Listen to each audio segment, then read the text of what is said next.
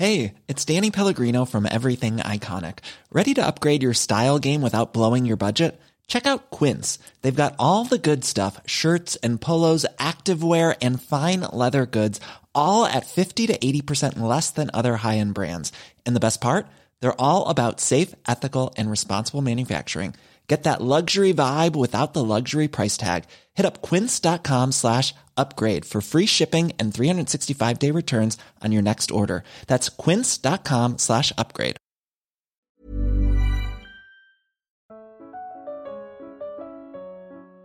Bonjour à toutes et à tous, merci pour votre fidélité aux émissions Conflits, réalisées en partenariat avec Orbis, école de géopolitique. Conflits qui publie euh, un atlas de la Renaissance chinoise en cet automne 2018, atlas de la Renaissance chinoise rédigé par Claude Chancel et Eric Charles Pilberg, euh, tous les deux professeurs en, classe préparatoire. Et euh, dans cet atlas, plus de 50 cartes sont présentées sur l'histoire de la Chine et notamment la question de la Renaissance chinoise et de son développement aujourd'hui. Hein, des cartes agrémentées d'articles pour les, expliquer. Et euh, avec cet atlas, eh bien, on comprend à la fois le passé et le futur de ce pays qui est en train de devenir l'une des principales puissances politiques et économiques et euh, peut-être sur le point de dépasser les États-Unis. Pour en parler, je reçois Claude Chancel. Bonjour. Bonjour. Merci d'avoir accepté notre invitation. Vous êtes donc un des auteurs de cet atlas de la Renaissance chinoise. Vous avez été euh, professeur en classe préparatoire HEC à Poitiers. Vous êtes actuellement professeur de, géopolitique à GEM, l'école de management de Grenoble. Euh, cet atlas de la Chine, euh, c'est un sujet sur lequel vous travaillez depuis longtemps, puisque vous avez publié plusieurs ouvrages sur la Chine, et dès le début de votre métier de professeur, vous êtes intéressé à, la Chine. Comment est-ce qu'on on s'intéresse à la Chine. Euh, euh, si aujourd'hui on en parle beaucoup, euh, il y a une époque où la question en tout cas de la, puissance, chinoise était un peu moins évoquée, éludée peut-être par le Japon et, la Corée. Comment êtes-vous arrivé à, la Chine, Claude Chancel? Bien comme lycéen et ensuite comme étudiant à la Sorbonne, j'ai tout de suite compris que richesse et pauvreté des nations étaient au cœur de l'histoire humaine. J'ai eu beaucoup de chance puisque J'étais à l'époque appelé du contingent dans des lycées d'État français à Madagascar. Et euh, en 1968, j'ai pu prononcer dans la Grande Île euh, ma première conférence internationale à, à l'occasion du centenaire de l'ère Meiji au Japon. Rentré en France, euh, j'ai incubé en quelque sorte et au bout d'une vingtaine d'années, j'ai publié l'ouvrage Nippon, Géoéconomie d'une grande puissance, qui m'a valu d'ailleurs euh, une bourse de la Japan euh, Foundation. Très peu de temps après, je me suis aperçu qu'un train pouvait en cacher un autre et que les Coréens voulaient jouter avec les Japonais. C'était leur revanche depuis la Seconde Guerre euh, mondiale. Et j'ai donc écrit le défi coréen, préfacé par un grand connaisseur de la péninsule, qui était le ministre d'État euh, Michel Jaubert. Nous sommes en 93, mais très vite, avec mon collègue, nous avons pris la dimension au niveau de sa taille et de son rythme, alors cette fois du take-off, du décollage de la Grande Chine, et nous avons publié un premier ouvrage à quatre mains, en 1996, Le monde chinois, d'un nouvel espace mondial. Et cet ouvrage a été repéré et souligné par Jean-Christophe Victor dans son émission Les Dessous des cartes. Et depuis, j'ai écrit plusieurs livres euh, sur la Chine, dont un avec Madame Libin Liu Le Gris, double diplômée d'Université de Pékin et de la Sorbonne, sous l'autorité d'ailleurs de Jacques Marseille, et j'ai eu le privilège de visiter la Grande Chine avec Jacques Marseille et Madame Libin Liu Le Gris, qui avait conservé toutes ses relations avec ses camarades de promotion de l'université de Pékin, ce qui m'a valu aussi bien au niveau de la rue chinoise qu'au niveau euh, des hautes autorités. Ça m'a valu d'avoir toutes les portes ouvertes en Chine, ce qui est un privilège exceptionnel et j'ai tenu à en faire euh, bénéficier, bien entendu, mes étudiants ou mes compatriotes français. Et Jacques Marseille, qui est professeur à, la Sorbonne, qui est l'auteur d'une thèse sur le, rapport entre capitalisme et euh, colonialisme euh, en, France. Alors, la, Chine, dans les années 1960, au, moment où vous commencez à vous y intéresser, c'est la, Chine de Mao. Et euh, en France, il y a un petit peu une Mao-mania, en tout cas. Absolument. le portrait de Mao était même présent dans la cour de la Sorbonne en mai 68. et pourtant, c'est pour la Chine l'époque la plus difficile, avec euh, l'échec du grand bond en avant, de nombreux morts. Euh, et le, est-ce que le, décollage ou le, redécollage de la Chine ne démarre pas plutôt avec Deng Xiaoping au moment où celui-ci euh, reprend en main le pays et essaye de lui donner un nouveau souffle? C'est une question évidemment intéressante et passionnante. Pour résumer, je dirais ceci. Avec Mao Tse-tung en 1949, au moment de la proclamation à Tiananmen euh, de la République populaire de Chine, c'est la dignité retrouvée. On peut faire beaucoup de reproches à Mao. Il a apporté trois choses. Le, retour de l'État, à la façon gaulienne d'ailleurs. Euh, ensuite, euh, il a réhabilité la deuxième moitié du ciel, les femmes de Chine. Et enfin, il a simplifié la très compliquée écriture chinoise. Le premier empereur rouge, la Chine peut-elle être gouvernée par quelqu'un d'autre qu'un empereur? La question se pose. Mao euh, et le deuxième empereur rouge, Deng Xiaoping, sont tous les deux d'origine paysanne, des patriotes chinois. Mais Mao a pensé que la Chine connaîtrait le développement qu'en ne comptant, comme il disait lui-même, sur ses propres forces. En fait, Mao, révolutionnaire, a bouleversé la Chine, traditionnelle si l'on veut, sans la changer. Toute la différence avec Deng Xiaoping, qui l'a beaucoup accompagné, qui a été un grand général, accompagnant Mao de la Grande Marche jusqu'à la, la mainmise sur le Tibet et qui a constitué l'armée populaire de libération, toute l'intelligence de Deng Xiaoping, c'est lui, c'est un réformiste. Il a compris deux choses. Il fallait, la Chine ne s'en sortirait pas par elle-même, il fallait l'ouvrir à l'étranger pour profiter de l'étranger de façon, après la résilience, le vrai pragmatisme économique. Donc l'ouverture et la réforme. Et une réforme sans précipitation, systémique, pas à pas comme on dit en chinois. Et avec lui et toutes les réformes que l'on connaît, dans sa caisse à outils, alors on connaît les zones économiques spéciales, mais ce que nous, nous avons retenu de plus important à l'époque, c'est BOT, Bit, Opérette, Transfert. C'est-à-dire que venaient les étrangers pour donner du travail aux Chinois qui n'en ont pas assez ou qui sont encore dans la misère, mais il ne pourra pas se faire qu'une entreprise étrangère fasse ce qu'elle veut. Elle doit obligatoirement coopérer dans des joint ventures, des sociétés sino-étrangères, et à condition de transférer leur technologie, ce qui demeure aujourd'hui, dans la confrontation Chine-Occident, le problème central. Et à partir de ce moment-là, la mobilisation des Chinois, qui ont évidemment une revanche à opérer euh, sur l'histoire, est considérable à cause de leur euh, potentiel humain. Euh, vous pourriez me poser une autre question, l'ingrédient, qui a, les ingrédients qui ont peut-être manqué à l'Afrique, provisoirement, il faut jamais insulter l'avenir. L'Afrique est un continent justement d'avenir, peut-être justement après le continent chinois. Quels sont les ingrédients?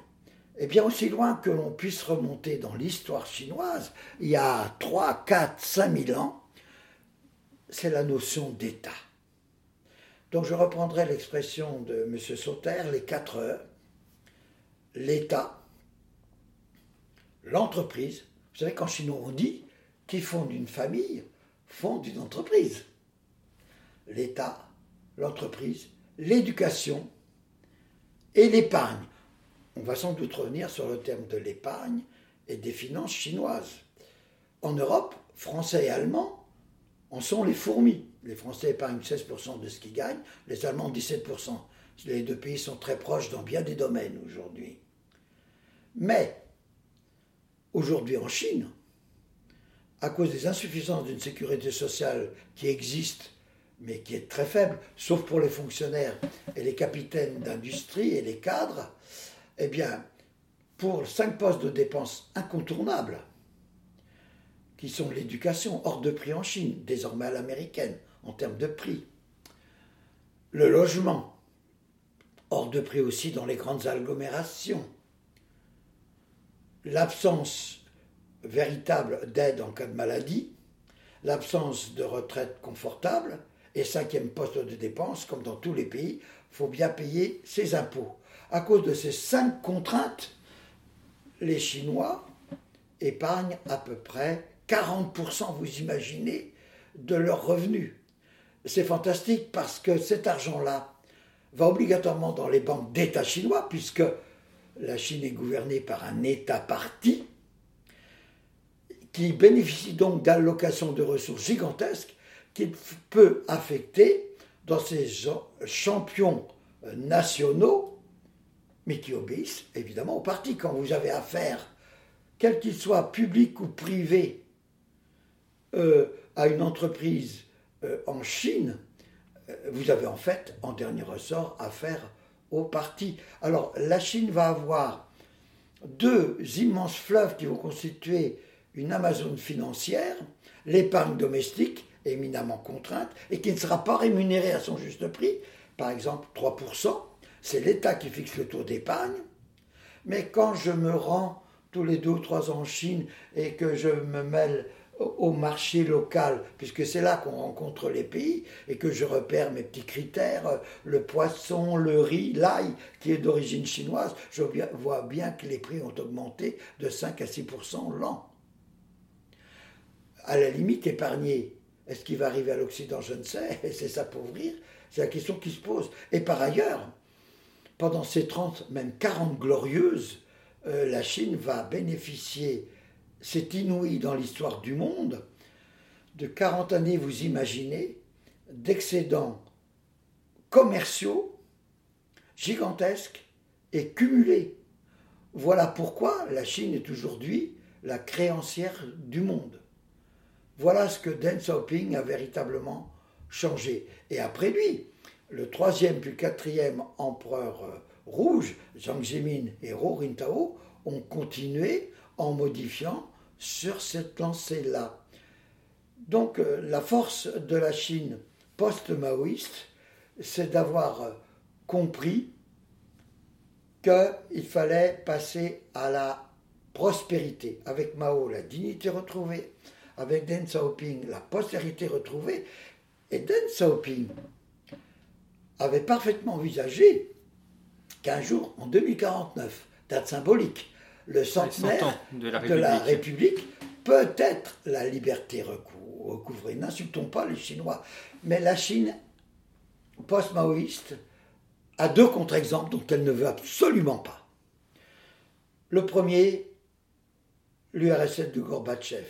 Pour les dirigeants chinois, c'est parce qu'il a lâché la bride trop tôt que l'URSS s'est effondrée. La Chine, depuis sa longue histoire de 5000 ans, a comme première obsession la peur du chaos, du désordre. Et le deuxième contre-exemple, c'est l'Inde, envahie par elle-même. Les Chinois disent, grâce à notre politique de l'enfant unique, nous avons épargné au monde 400 millions de Chinois supplémentaires. Donc ni Moscou ni la Nouvelle-Delhi, la voie chinoise propre, qui va faire d'ailleurs bénéficier euh, à la Chine d'un dividende démographique temporaire, la politique de l'enfant unique. La Chine que vous avez voulu prendre dans les années 60, il n'y a pas de vieux, c'est un pays pauvre, on meurt jeune. C'est surtout un vieux grand-père, une vieille grand-mère qui va pas tarder à mourir, deux parents et quatre ou cinq enfants. Et regardez ce que c'est que la Chine aujourd'hui, ce que j'appelle la démographie en 421. Un petit empereur, une petite impératrice, deux parents, et bientôt, parce que la Chine a beaucoup progressé, quatre grands-parents. J'aime à dire, provoquant un peu mon public, que le problème des retraites des Français, c'est peanuts à côté de ce qui se prépare en Chine, qui risque bel et bien, au moins partiellement, d'être vieille avant d'être riche. Et ça, c'est rassurant pour nos démocraties. Parce que dans un pays qui prétend tout gérer, il n'a pas prévu les conséquences ultimes, éventuellement catastrophiques, de la politique de l'enfant unique, avec circonstances aggravantes, comme la mémoire de la Chine, c'est le fils aîné. Grâce à l'échographie, on, a souvent éliminé les, les petites filles à venir. Euh, alors, je voudrais insister sur cet aspect-là parce que, avec le manque de fillettes, de jeunes filles et de femmes, la, France, la Chine manque d'agricultrices nourricières. De ce que nous, en Occident, on a appelé les petites mains, c'est-à-dire ces immenses dortoirs où les ouvrières travaillent euh, euh, dans des normes qui ne sont pas du tout occidentales. Et évidemment, ces jeunes femmes qui n'existent pas, c'est autant de mamans que la Chine n'aura plus jamais. Résultat, j'aime à dire que 30 euh, à 40 millions euh, de Chinois, peut-être condamnés au célibat, on arrive à l'enlèvement des Sabines. Ils éprouvent des Tibétaines, des Ouïghours, des Laotiennes, des Philippines. Alors cette question effectivement démographique euh, va peser. Alors c'est une des faiblesses euh, potentielles de la Chine ou un des éléments qui pourrait entraver son, développement. On reviendra en deuxième émission sur les autres faiblesses, notamment la, question écologique qu'on abordera bien évidemment, et puis euh, la question politique, la question de l'autoritarisme et des rapports aussi avec la démocratie, mais on, on gardera cela en deuxième émission. Euh, vous avez évoqué euh, Claude Chancel Deng Xiaoping et, comment la Chine a connu euh, cet élan de, prospérité. Ce qu'on voit très bien dans les, cartes que vous proposez dans l'Atlas de la Renaissance chinoise de, conflits que l'on trouve dans, tous les kiosques, euh, c'est une disparité entre une Chine littorale qui est essentiellement urbanisée et une Chine de l'intérieur, alors avec là différents degrés entre le Tibet, le Xinjiang et puis euh, les campagnes. Mais euh, est-ce que euh, la Chine, ce n'est pas surtout la bande littorale et est-ce que le reste du territoire a un rôle dans le développement chinois ou est-ce que ce sont uniquement des zones difficilement contrôlables qui, qui, font très grand sur une carte mais qui n'apportent pas grand-chose à la puissance chinoise? Vous avez tout à fait raison. La question territoriale et la question environnementale finissent par être liées. Si vous voulez, la semi-colonisation euh, qu'a connue la Chine l'avait privée en quelque sorte de sa maritimité avec le système des concessions étrangères qui gérait les douanes, la police et même la justice. Euh, n'oubliez pas que la fondation du Parti communiste chinois en 1921, Mao est présent, euh, a lieu dans la concession française euh, de Shanghai. Shanghai qui est d'ailleurs la, plus française des villes chinoises. Alors, vous avez raison de souligner qu'aujourd'hui, euh, la Chine maritime, la Chine littorale, la Chine utile, c'est 14% du territoire, avec à peu près les deux tiers du PNB euh, chinois.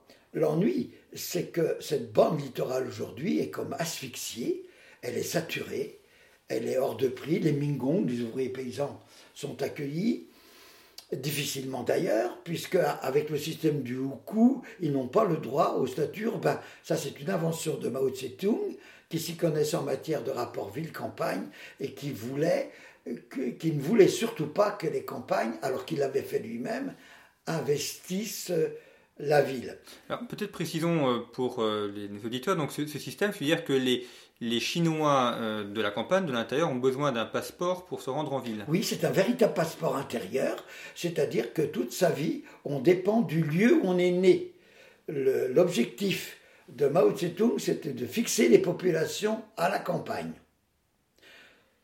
pour qu'elles euh, ne constituent pas des masses euh, difficilement maîtrisables dans les périphéries urbaines. C'est ça l'objectif. C'est tellement vrai qu'aujourd'hui, Pékin, agglomération de 22 millions d'habitants, Shanghai, agglomération de 24 millions euh, d'habitants aujourd'hui, limite à ces chiffres-là les Chinois qui auront le droit de faire partie de la municipalité pékinoise ou shanghaïenne.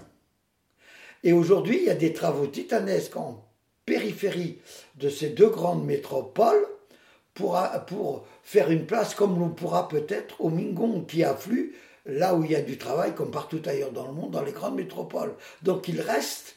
Alors, le Hukou, on parle toujours de sa disparition depuis des années, mais force est de constater qu'il existe toujours bel et bien, et c'est pas sans conséquence.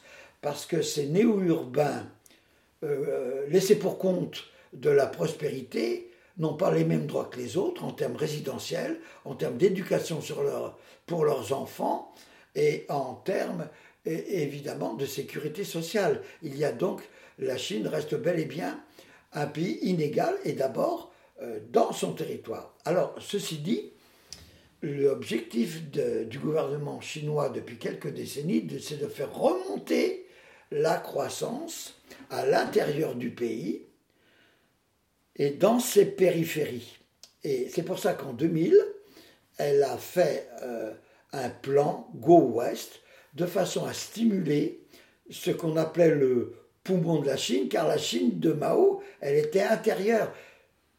Les roures chinoises, charbon-acier, étaient à l'intérieur du pays. Et d'ailleurs, toute la stratégie militaire de Mao consistait bel et bien à cela. On laisse l'étranger envahir la Chine, mais il n'en ressortira jamais.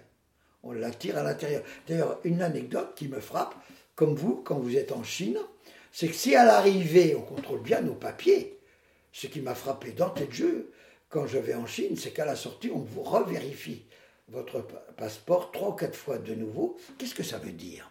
Dans l'éternel empire chinois, vous ne ressortez de Chine que si la Chine le veut bien. Sinon, elle peut vous garder. Donc, le plan Go West de 2000 est dans le fond dans la continuité de cela. En 2013, sous le régime néo-maoïste, c'est là où ça change, de M. Xi Jinping, c'est la route de la soie qui continue, qui consiste à faire une grande route de la Chine de l'Ouest à l'Europe de l'Ouest, son grand marché présent et peut-être d'avenir. Mais le but évident, c'est d'arrimer les régions périphériques de la Chine, le pays du Xinjiang, le pays des Ouïghours, ça veut dire la nouvelle frontière, littéralement chinois, et le Tibet que, Pékin ne voudra jamais euh, euh, oublier pour, parce que euh, le Tibet, c'est le château d'eau de toute l'Asie d'où viennent tous les fleuves. Le jaune, le bleu, le rouge, etc. Et même actuellement, ce qui inquiète beaucoup l'Inde, c'est des grands barrages au niveau du Brahmapoutre. Vous imaginez que ce grand barrage priverait l'Inde, qui est comme la Chine du Nord, en plein stress hydrique. Donc aujourd'hui, les routes de la soie participent absolument de cet arrimage, comme on pourrait dire, de la Chine profonde à la prospérité maritime. Parce que la Chine a tout misé sur la triple révolution du jet, du net et du porte-conteneurs. Alors, euh, Claude Chancel, il y, a, un aspect qui revient dans votre, votre euh, démonstration exposée, c'est euh, la question du, rapport entre parti et l'État. la Chine a cette particularité d'être un pays communiste, mais à vous écouter, quand vous expliquez qu'il n'y a, a pas l'école pour tous, il n'y a pas la sécurité sociale pour tous, on a l'impression d'avoir un communisme un peu particulier, parce que normalement le communisme impose cela à, tout le monde. C'est le cas en Union soviétique, c'est le cas dans une forme euh, plus soft d'État-providence. Euh, et là, finalement, qu'est-ce que les Chinois ont gardé du communisme euh, et est-ce que c'est pertinent de dire aujourd'hui que la Chine est un, pays communiste ou est-ce que c'est simplement, pourrait-on dire, un parti ou un, État autoritaire, mais sans réelle idéologie? Est-ce que l'idéologie communiste est, une réalité aujourd'hui dans la Chine de Xi Jinping? C'est encore une excellente question parce que le mot le plus dur que je connaisse prononcé sur les Chinois, il est de Staline.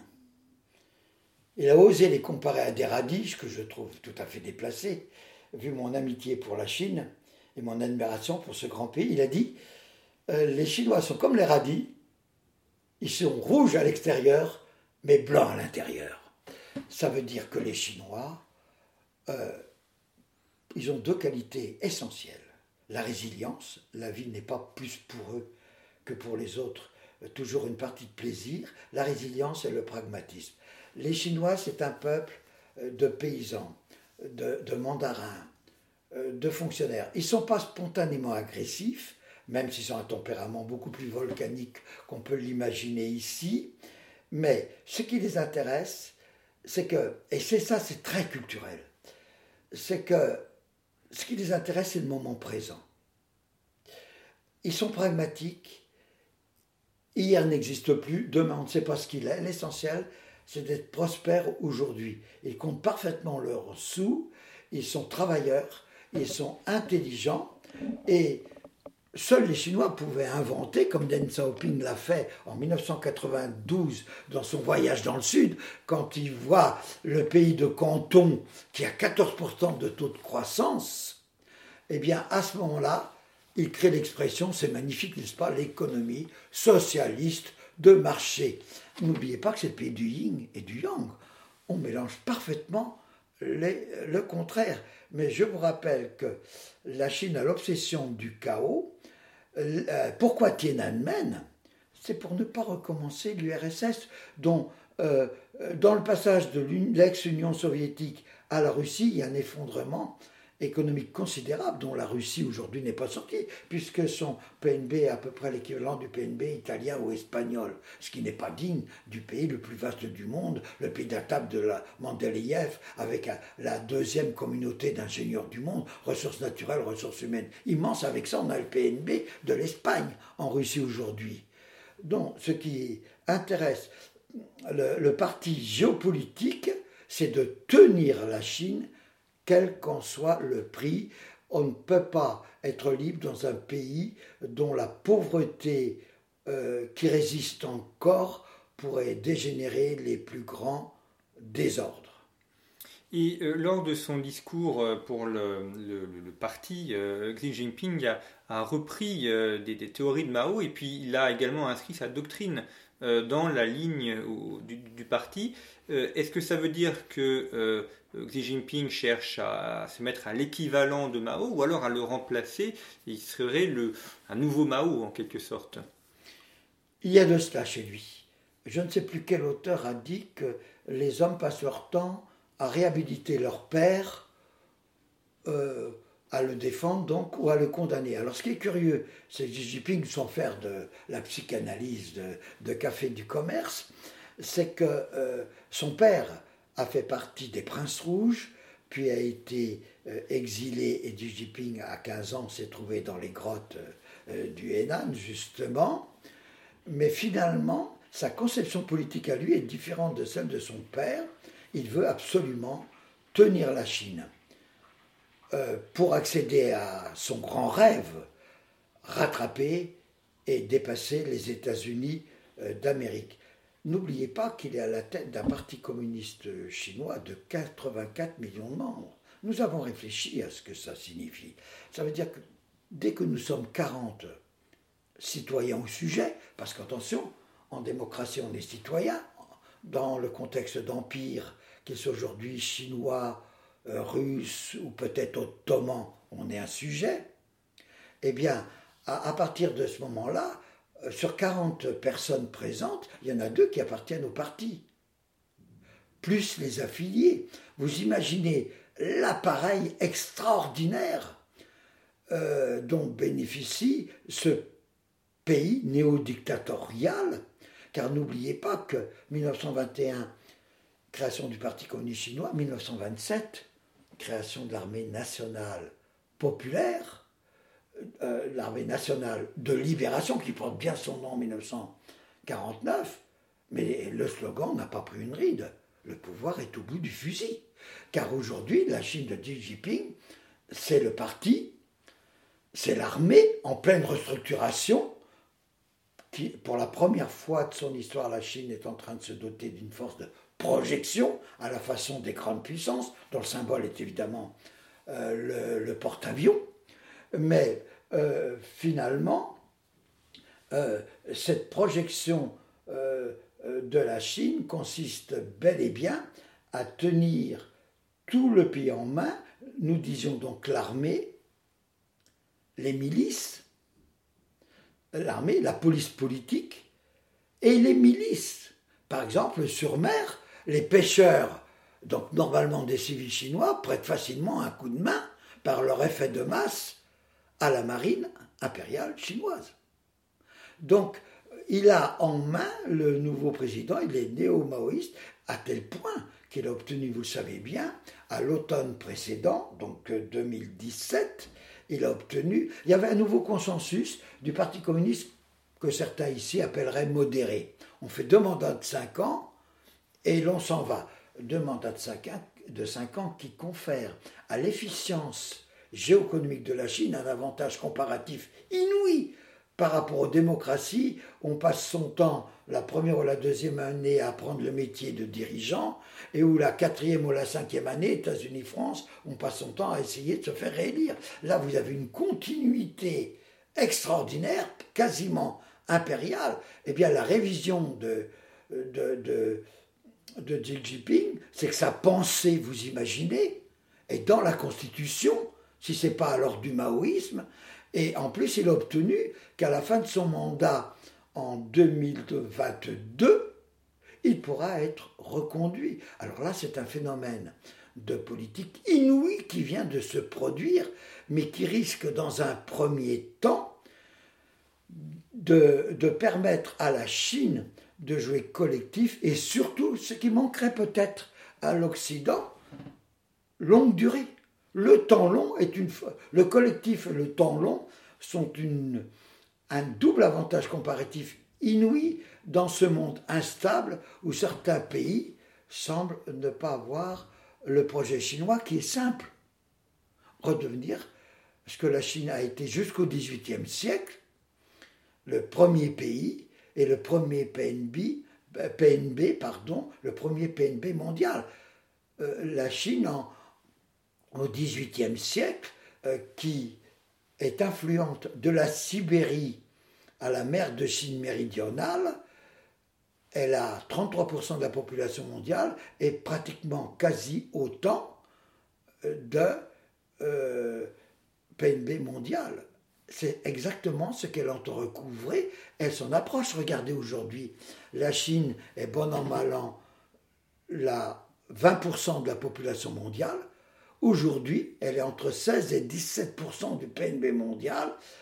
Au train où vont les choses, avec ses 6,5% de croissance officielle, la Chine se rapproche beaucoup de cet objectif qui est celui de la carte qu'ont intégré tous les écoliers de la Chine, c'est-à-dire la grande Chine du XVIIIe siècle là, on basculerait dans la géopolitique et dans notre une nouvelle partie. Mais voyez, les progrès là sont immenses. Mais je voudrais ajouter qu'à ce quantitatif, c'est le qualitatif aujourd'hui qui joue, c'est-à-dire que la Chine joue sur les sciences et les nouvelles technologies dont on reparlera, parce que la géoéconomie ne peut pas être dissociée de la géopolitique aujourd'hui.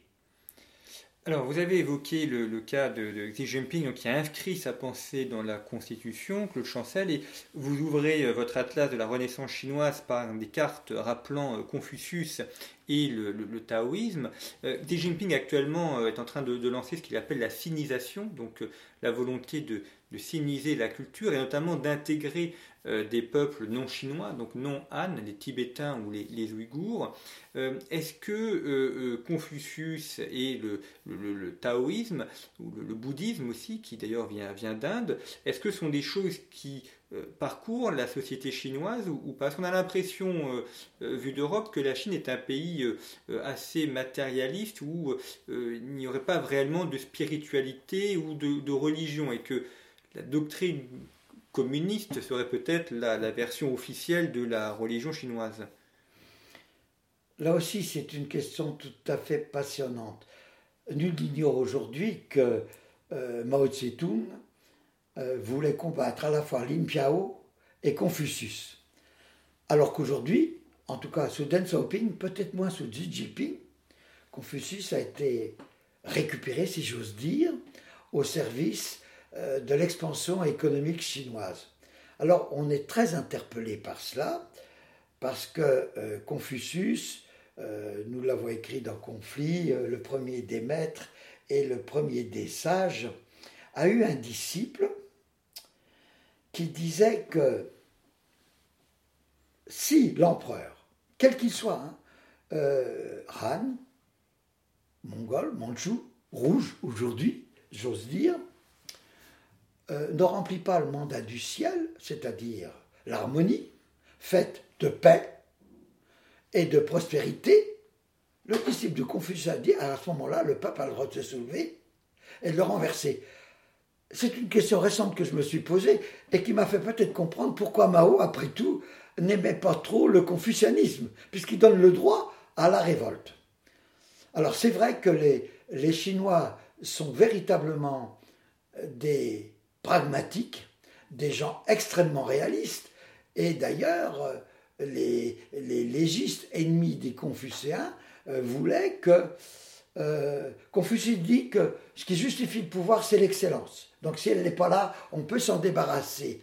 Tandis que les légistes disent, faut pas rêver les hommes tels qu'ils devraient être, faut simplement prendre les hommes tels qu'ils sont. Et là, on revient aux vrais réalistes. On ne fait pas de quartier. C'est donc euh, à l'élite, l'élite, de diriger le peuple qui, par conséquent, aurait moins, euh, dans cette conception-là, son mot à dire en quelque sorte. Donc, de ce point de vue-là, vous avez raison, la politique est toujours très culturelle, euh, finalement, en Chine, toujours dans ce moment de yin et de yang, et il est évident que euh, Xi Jinping veut assurer l'ordre pour assurer euh, pour passer d'une économie de rattrapage, d'une économie de suiveur, à enfin l'économie de leader. Et d'ailleurs, à ce titre, nous avons des dates euh, repères. 2021, hein. comme par hasard, c'est le centième anniversaire de la fondation du Parti communiste chinois. Ce sera marqué, ce sera fortement marqué dans la Chine de Xi Jinping, encore légalement au pouvoir, si j'ose dire. 2025, euh, c'était, vous savez, le plan Made in China, où euh, le 13e plan euh, prévoit le rattrapage dans 10 secteurs clés de high-tech. Par exemple, la quête des océans et des nouveaux navires, l'aventure spatiale, les économies d'énergie, etc. Et puis à terme, 2049. La jeune génération peut mettre déjà de côté ces dates de 2021 2025. Et d'ailleurs, l'obsession du président Trump, c'est de ralentir le plan Made in China. Et la grande querelle engagée avec la Chine, c'est évidemment les transferts indus euh, de technologies qui lui ont fait gagner euh, du temps et de l'argent de façon absolument considérable. À condition qu'on n'oublie pas quand même que la Chine, bien avant nous souvent, avait inventé euh, des découvertes, trouver des choses fondamentales que tout le monde sait, euh, la boussole, la poudre à canon, le papier et la typographie.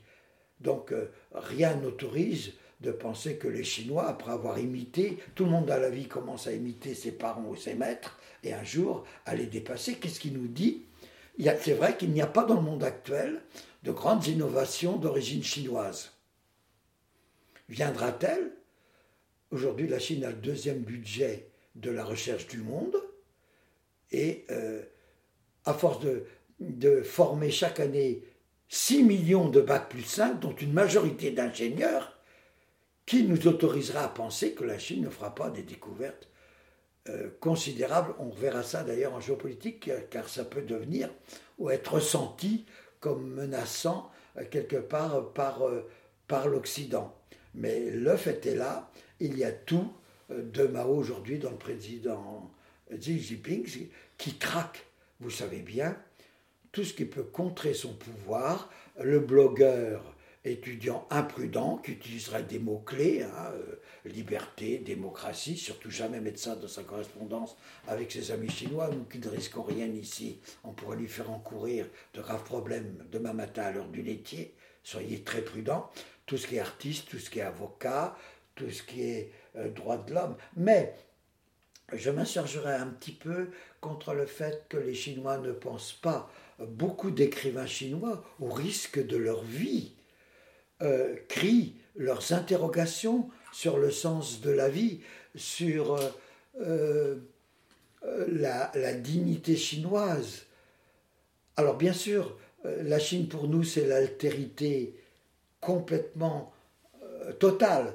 Il n'empêche que, oui, comme dirait Blaise Pascal, il y a des millions de Chinois euh, qui pensent, et depuis très longtemps, ils sont comme nous des êtres humains qui se posent le sens de la vie. Mais pour l'instant, une majorité d'entre eux sont accaparés dans leur première tâche, sortir de la misère, et quant aux autres, les businessmen, les business friendly, alors peut-être à faire fortune.